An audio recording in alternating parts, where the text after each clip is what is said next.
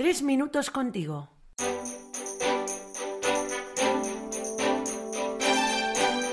Muy buenas, soy Luis, seminarista, y es una gran alegría poder compartir tres minutos contigo.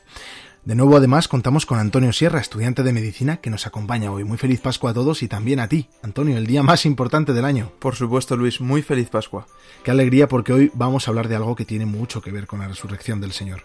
El tema de este episodio es la vida. ¿Qué momento mejor que este para hablar de ella, verdad? Yo creo que es el momento idóneo, porque además se está hablando últimamente de temas muy relacionados con el valor de la vida.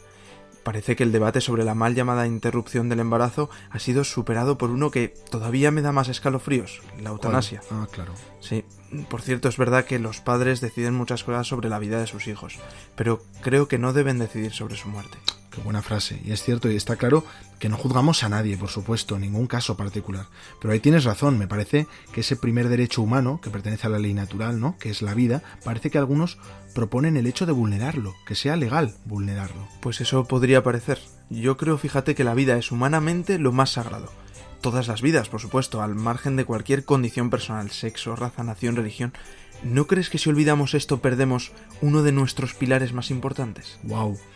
Es cierto, yo también lo creo, pero al fin y al cabo la vida es algo que nos supera, ¿no?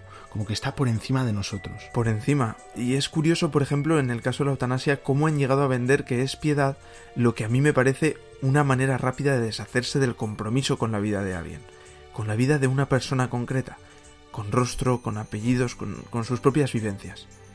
Tú que eres periodista, ¿cómo crees que lo han tratado los medios? Pues mira, creo que se ha evitado a toda costa este debate sobre el tema de la vida y me parece muy positivo, por enfocarnos en lo bueno, el hecho de que existan iniciativas como la de Vividores, que lo abren, abren el debate a su modo. ¿Tú la conoces? Sí, sí, la, la plataforma de estos jóvenes que muestran la belleza de los imprevistos que nos pueden suceder y, y cómo ver con ojos de esperanza las dificultades.